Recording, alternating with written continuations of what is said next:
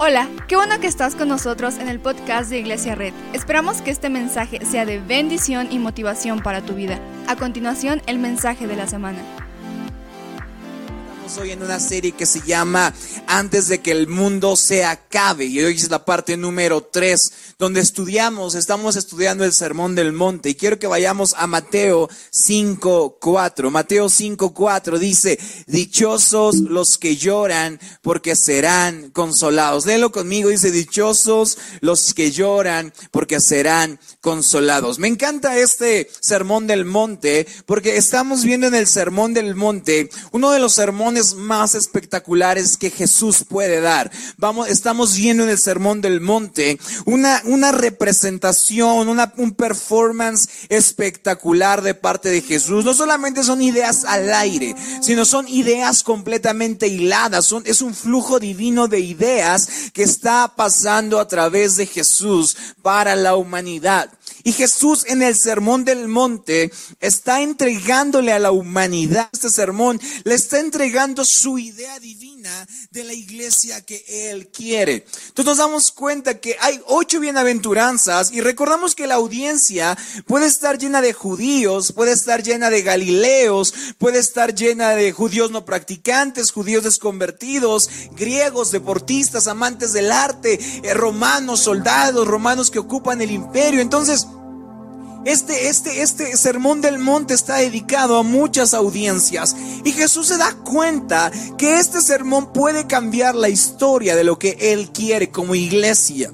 Jesús tiene un sueño como iglesia y se da cuenta que el sermón del monte puede ser el lugar espectacular donde Jesús puede entregar su idea a, a los que lo están escuchando. Entonces ya estudiamos la, el primer versículo y el segundo versículo que queremos estudiar es Mateo 5.4 que dice, dichosos los que lloran porque serán consolados. Me encanta cómo Jesús desde este momento establece una paradoja. Literalmente Jesús está diciendo, bien, bienaventurados, bendecidos, dichosos los que lloran porque son felices. ¿Me explico? O sea, Jesús está entregando una, una, una paradoja completa. Está diciendo, felices los que lloran porque están llorando. Bendecidos los que lloran porque serán bendecidos. Bendecidos los que están tristes porque, porque, porque serán felices. Y me encanta cómo, cómo yo creo que el público se, se quedó viendo como a Jesús, diciéndole, Jesús, ¿de qué estás hablando? ¿Por qué bienaventurados los que lloran? ¿Por qué son felices los que lloran? Entonces, siempre intentamos encontrar la solución de esta paradoja. ¿Qué significa? Pero la solución y la bendición que tenemos en este versículo no es resolver la paradoja, sino es aceptar a entrar el, al misterio de la paradoja. Porque las bienaventuranzas a veces las tomamos como una instrucción, ¿verdad? Decimos, la Biblia dice que, que si estás llorando, que, que, que, que dejes de estar llorando. ¿verdad? Que si estás deprimido, deja de estar deprimido. La Biblia dice, bendecidos los que lloran, así que deja de estar llorando. No, estas bienaventuranzas no son órdenes, no son instrucciones, no son órdenes que tenemos que obedecer, sino las bienaventuranzas son anuncios, son proclamaciones que aun cuando nuestro corazón esté roto, aun cuando estemos llorando, aun cuando estemos en medio de las crisis, somos bienaventurados porque seremos consolados. Entonces, Jesús no nos está diciendo que, cuando estemos deprimidos dejemos de estar así. Jesús no nos dice como el amigo que, que vas, le pides un consejo y te dice, pues échale ganas, ¿verdad? Y tú le dices como, oh, gracias por echarme ese increíble consejo. Jesús no da ese consejo. Jesús dice, Jesús dice que seremos bendecidos cuando estemos en ese estado. Pero esto es una paradoja porque Jesús bendice el dolor que sienten algunas personas. Con este, con este misterio, con esta paradoja, con esta bienaventuranza, Jesús está bendiciendo a la gente que vive en dolor. Jesús está bendiciendo a la gente que vive en depresión. Jesús está bendiciendo a la gente que vive en ansiedad. Jesús está bendiciendo a los que están llorando porque les está diciendo bienvenido al reino. Bienvenido al reino tú que estás deprimido. Bienvenido al reino tú que estás llorando. Bienvenido al reino tú que estás triste porque serás consolado. Bienvenido porque este lugar es para ti. A veces queremos que la gente deje su dolor afuera de las iglesias para que entre con toda la felicidad a la casa de Dios. Pero Dios no está diciendo eso. Dios está diciendo, estas puertas están abiertas a todos los que lloran, están abiertas para todos los deprimidos, están abiertas para todos los que se han ido a dormir con lágrimas en los ojos. Bienvenido a esta casa porque serás deprimido. Entonces imagínate la controversia que causan los romanos. Los romanos son gente que oprime, son soldados que oprimen, pero de repente Jesús le dice, tú, si has llorado, eres bienvenido. O sea, la fortaleza de los romanos era que nunca lloraban. Incluso el, emperador romano tenía una, una, una, una, un dicho que era, era, era paz a través de la victoria. O sea, el emperador romano decía, no vamos a llorar, siempre vamos a pelear. Y ahora llega un nuevo Jesús, un nuevo Dios, un nuevo, un nuevo Salvador que le dice bienvenidos los que lloran porque serán consolados. Entonces, todos los atletas griegos, todos los filósofos griegos, todos los judíos no convertidos, los fariseos comienzan a decir, ¿cómo? Porque nos han enseñado en la iglesia que el estar deprimido es, estar lejos de Jesús. Que el vivir ansiedad es estar lejos de Jesús. Que el tener un problema de salud mental es estar lejos de Jesús. Cuando Jesús nos está diciendo, bendecidos los que estén en este estado. Bendecidos los que estén en un estado de depresión porque serás consolado. Esta iglesia es para ti. Bendecido tú que lloras. Bendecido tú que no tienes ganas de levantarte. Bendecido cuando estás en un estado de depresión bendecido cuando tienes un ataque de ansiedad.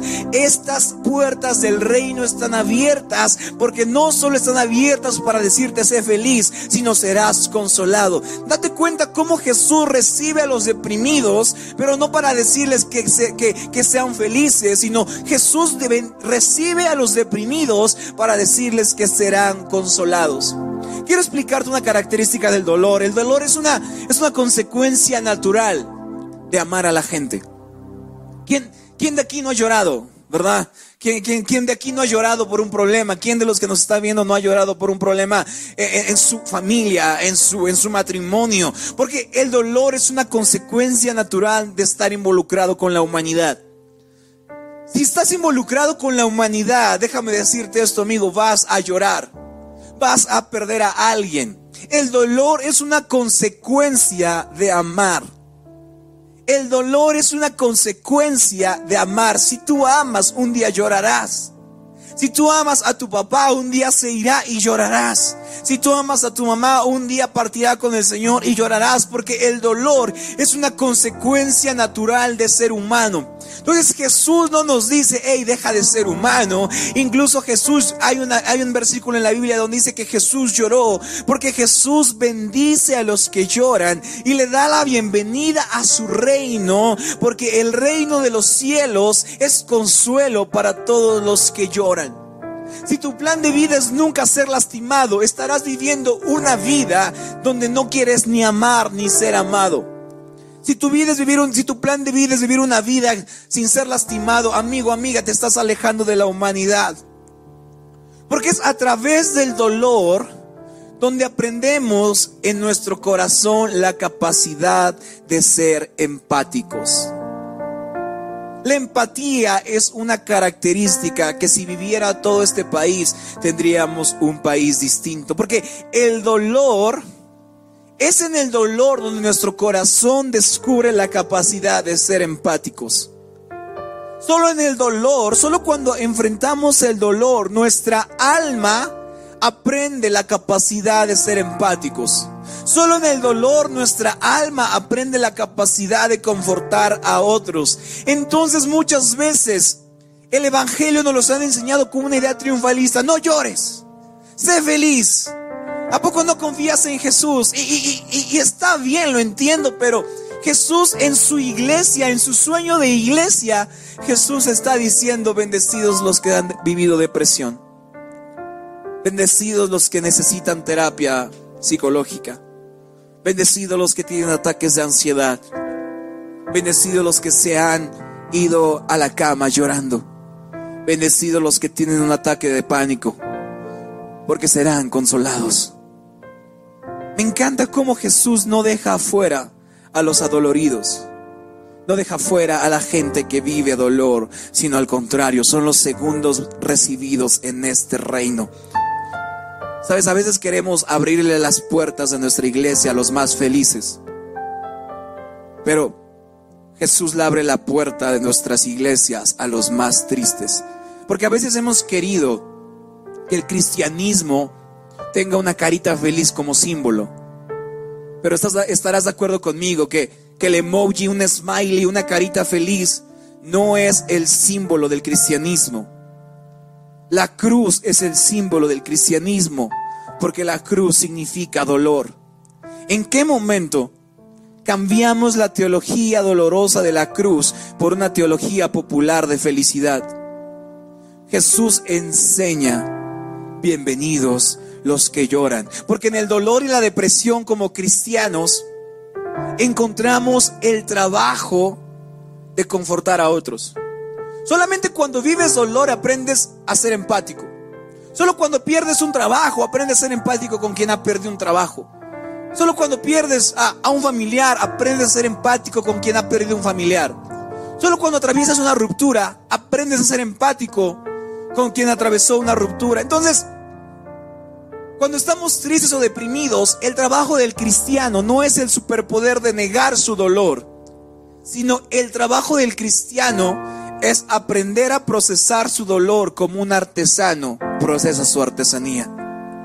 Porque pseudo, pseudo cristianismo predica una vida completa de felicidad, como evitando el dolor, evitando el duelo. Pero provocar o predicar un pseudocristianismo de felicidad provoca robots incapaces de sentir empatía.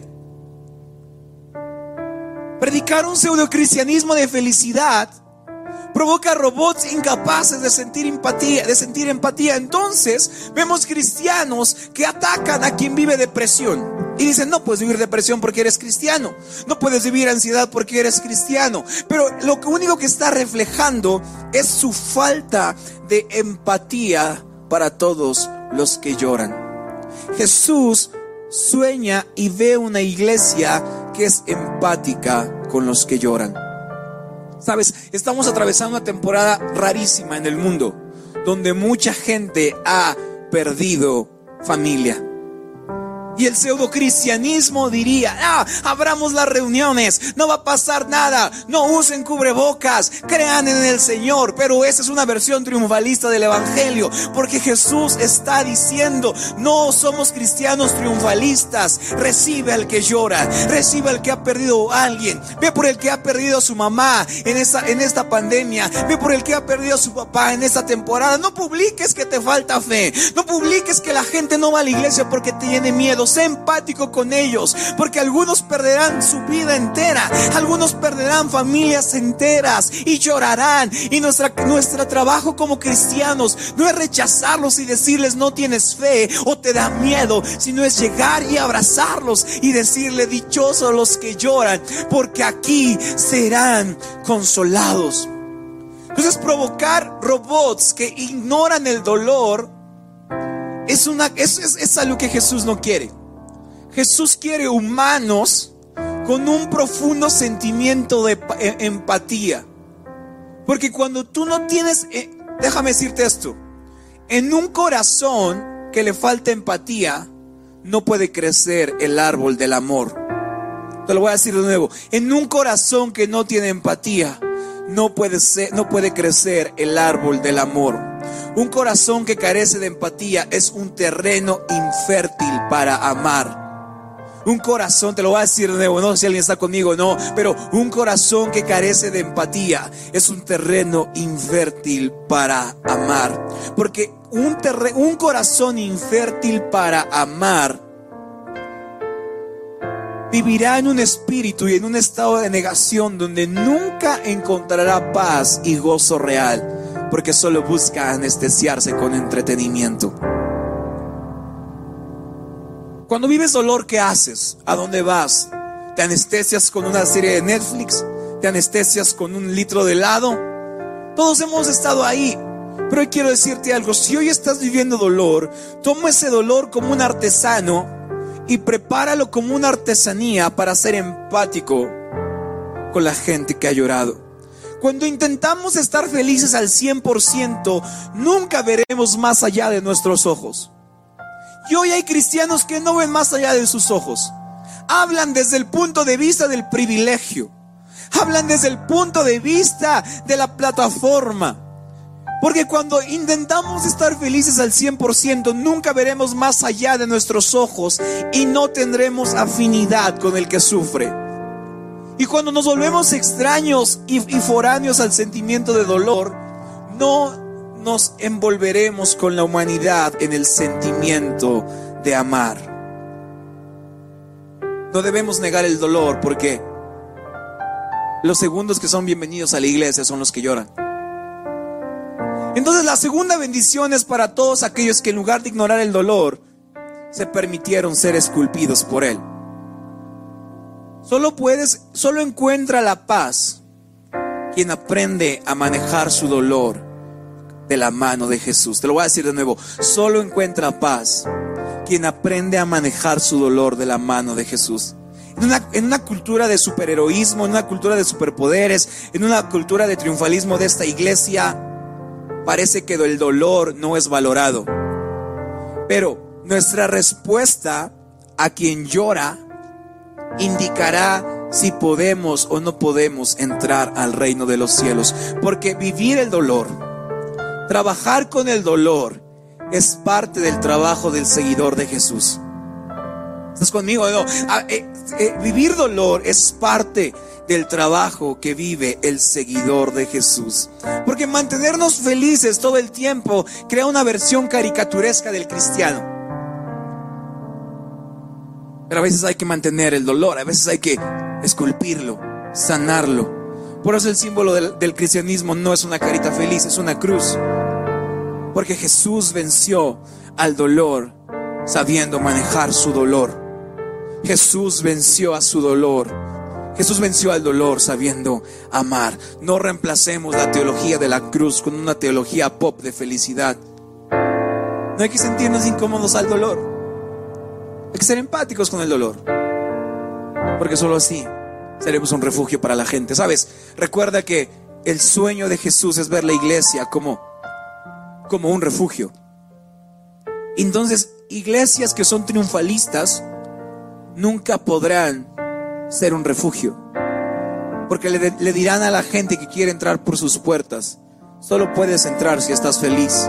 Pero yo veo una iglesia que le abre sus puertas a quien le dice, a todos los que han llorado que no es como solo entras si eres feliz, sino tiene un, cartelón enorme que dice, estás llorando, ese es tu refugio, serás consolado. Estás deprimido, ese es tu refugio, serás consolado. Vives ataques de pánico, este es tu refugio, serás consolado. Ese es tu refugio, serás consolado de tanto dolor. Veo una iglesia vacía de triunfalismo y llena de espacios de refugio, que no ve el dolor como una debilidad, ni las lágrimas como falta de espiritualidad, ni como el derecho de pisotear a alguien. Veo una iglesia que le sirve a los que lloran, que dignifica a los que lloran, que atiende con terapias a los que lloran. Veo una iglesia que le ayuda a sus miembros a salir de la depresión. La depresión en esta iglesia no es juzgada, al contrario, será consolada. La ansiedad en esta iglesia no será juzgada, al contrario, te ayudaremos a sustentar. Incluso la lamentación debe ser una práctica común entre los cristianos. Porque los salmos están llenos de eso, de lamentaciones, de ansiedad, de depresión. Salmos no es para que nos sintamos como ellos, pero es para sentir lo que ellos expresan. Entonces, o somos parte de la comunidad que llora, que ponemos nuestras lágrimas en lo divino, solo así seremos la iglesia que Jesús soñó. Incluso hay un libro, esto va a sorprender, incluso hay un libro llamado Lamentaciones. O sea, si, lo hubieran escrito en 2020, yo creo que se llamaría el, el libro depresivo. Porque está lleno de lamentaciones. Y ahora, lamentaciones está escrito entre Isaías 39 e Isaías 40. Entonces, Isaías 39 está escrito antes de la destrucción del templo. Entonces, en Isaías 39 se destruye el templo. Y cuando el templo es destruido, se escribe lamentaciones. Porque la gente está llorando. Porque la gente está lamentándose. Pero incluso en lamentaciones, léelo en tu casa, se dice más de cuatro veces, no hay a quien consolar. El profeta se le atribuye lamentaciones al profeta Jeremías y el profeta escribe, no hay a quien consolar. No hay a quien consolar.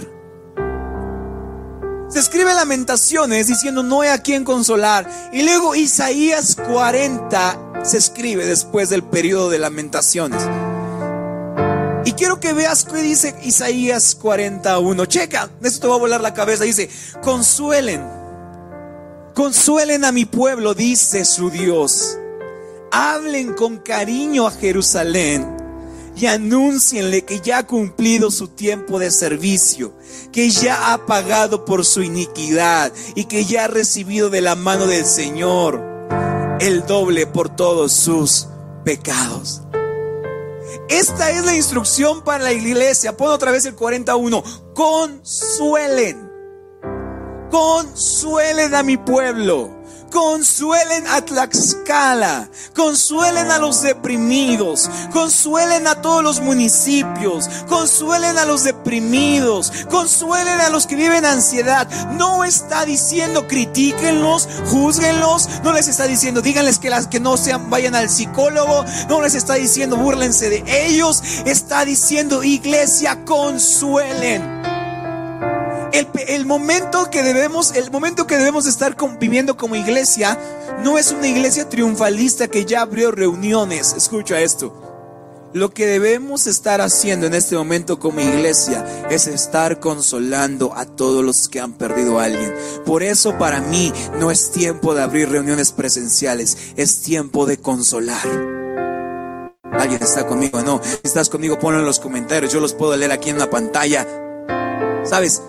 No es momento de sentirnos ejército vencedor. Es momento de consolar. Checa lo que dice. Me, encanta el 2. Háblenle con cariño a Jerusalén. Yo creo que cambiamos hoy Jerusalén por Tlaxcala.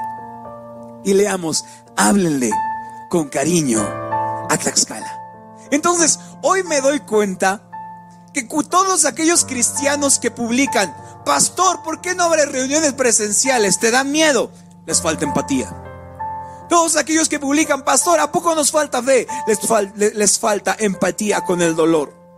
Hoy yo veo una iglesia que no se presiona por abrir reuniones presenciales, que no se emociona por ser una iglesia triunfalista, que no quiere ser una iglesia que marche en contra de todos. Hoy nuestra tarea es Mateo 5:4, consolar a los que lloran. Consuelen, iglesia, consuelen a mi pueblo, consuelen. Date cuenta cómo dice consolar. ¿Qué es consolar? Llorar con la persona que está a tu lado.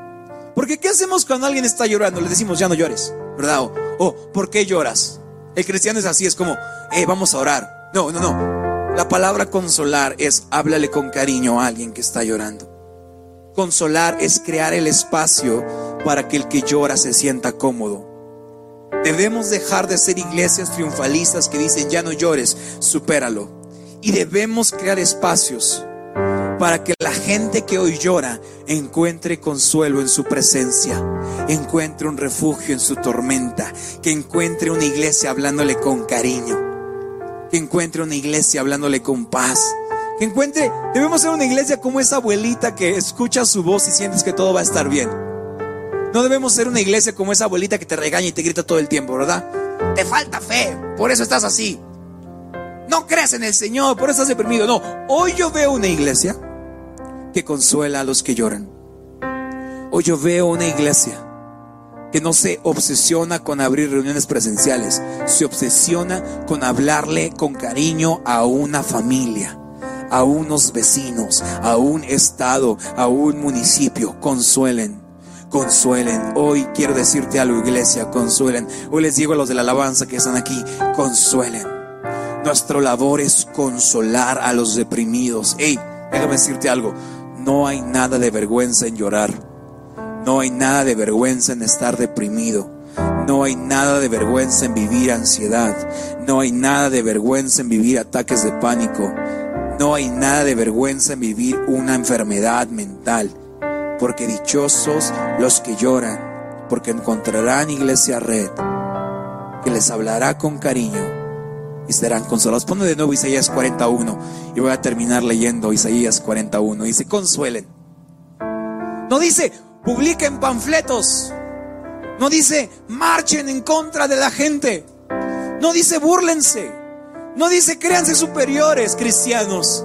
No dice, créanse mejores. No dice, créanse superhéroes. No dice, créanse triunfalistas. Dice, consuelen consuelen a mi pueblo, dice su Dios. Y quiero que leas Isaías 42 conmigo y en lugar de decir Jerusalén, digas Tlaxcala. Pon el siguiente versículo, dice, hablen con cariño a Tlaxcala y anúncienle que ya ha cumplido su tiempo. Vamos a decirlo de nuevo, háblenle con cariño a Tlaxcala. Háblenle con cariño a Tlaxcala y consuélenlo en sus momentos de lágrimas. Hoy quiero invitarte, hoy iglesia, si tú me estás viendo esto, quiero invitarte a que hoy le mandes un mensaje de consuelo. No un mensaje de cuestionamiento, no un mensaje donde le digas, ya sé por qué estás mal. Un mensaje de consuelo a quien sea, primo, tío, vecino, a quien conozcas. Mándale un mensaje de consuelo y dile, háblale con cariño, lo que te sale del corazón. Pero seamos una iglesia que consuela a los que lloran. Si tú hoy quieres hacer esto con nosotros, o has estado llorando, o, o estás viviendo un momento de depresión o ansiedad, quiero invitarte a que nos escribas un mensaje y que nos digas, hey, estoy viviendo ataques de ansiedad, hey, me sudan las manos, hey, de repente me duele la cabeza, hey, queremos ayudarte. La, tu salud mental no es un chiste para nosotros. Tu salud mental también importa. Entonces, si tú en si por alguna razón crees que necesitas acompañamiento o que te ayudemos en el tema de salud mental, deja un comentario, mándanos un mensaje al WhatsApp que te va a aparecer aquí. Y en lo que haces, lo haces, voy a hacer una oración. Señor Jesús, gracias porque tú estás aquí. Gracias porque tú nos consuelas y consuelas a los que lloramos. Gracias porque aún en medio de nuestra depresión, tú sigues siendo real y fuerte. Ayúdanos a no sentir vergüenza de asistir a un psicólogo o a terapia o algo así. Pero sobre todo que el primer lugar donde recurramos sea tu presencia. Que esta casa sea un refugio para todos, para los que han perdido a alguien, para los que han sido rotos, para los que han sido abandonados, para los que hoy lloran. Que este lugar sea un refugio para los que duermen todas las noches con lágrimas en los ojos y se despiertan con ganas de no hacer nada o sin ganas de comer. Bienvenidos.